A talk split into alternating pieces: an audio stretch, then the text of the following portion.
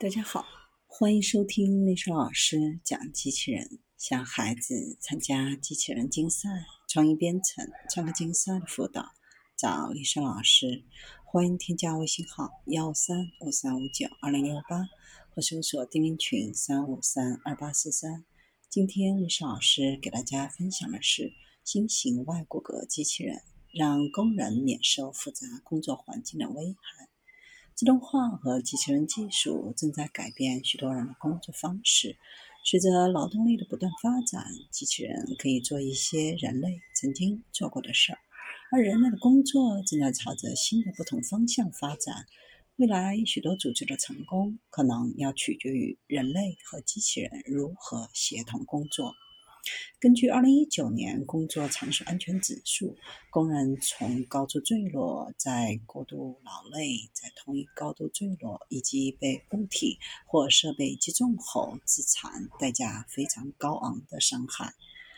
用控制服装和移动机器人系统同时操作来实现人机交互的某种平衡，可以确保人类工人安全的同时又能完成工作。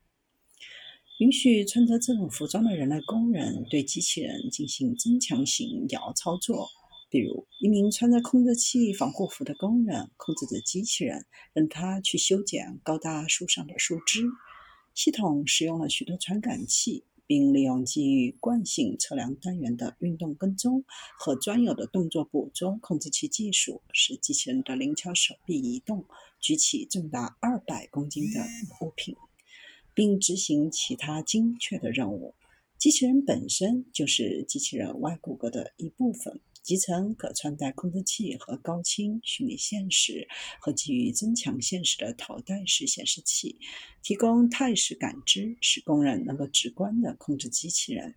机器人配备三个自由度，能够使用与人类相同的常见工具。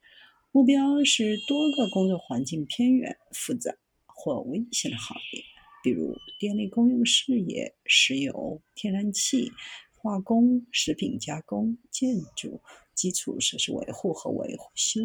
重型制造、海事、配送和仓储，以及公园、森林或商业物业管理。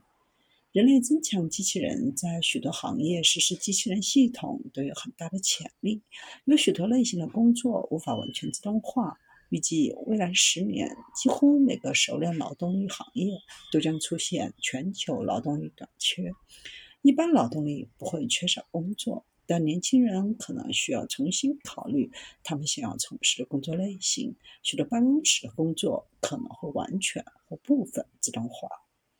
增强人类工人执行体力劳动的技术，比如全身电池供电的工业外骨骼，就有着显著的优化生产力，能够减少职业伤害的可能性。通过实现更多的多样性来平衡劳动力，并在从事熟练劳动力工作时，潜在延长工人的职业生涯。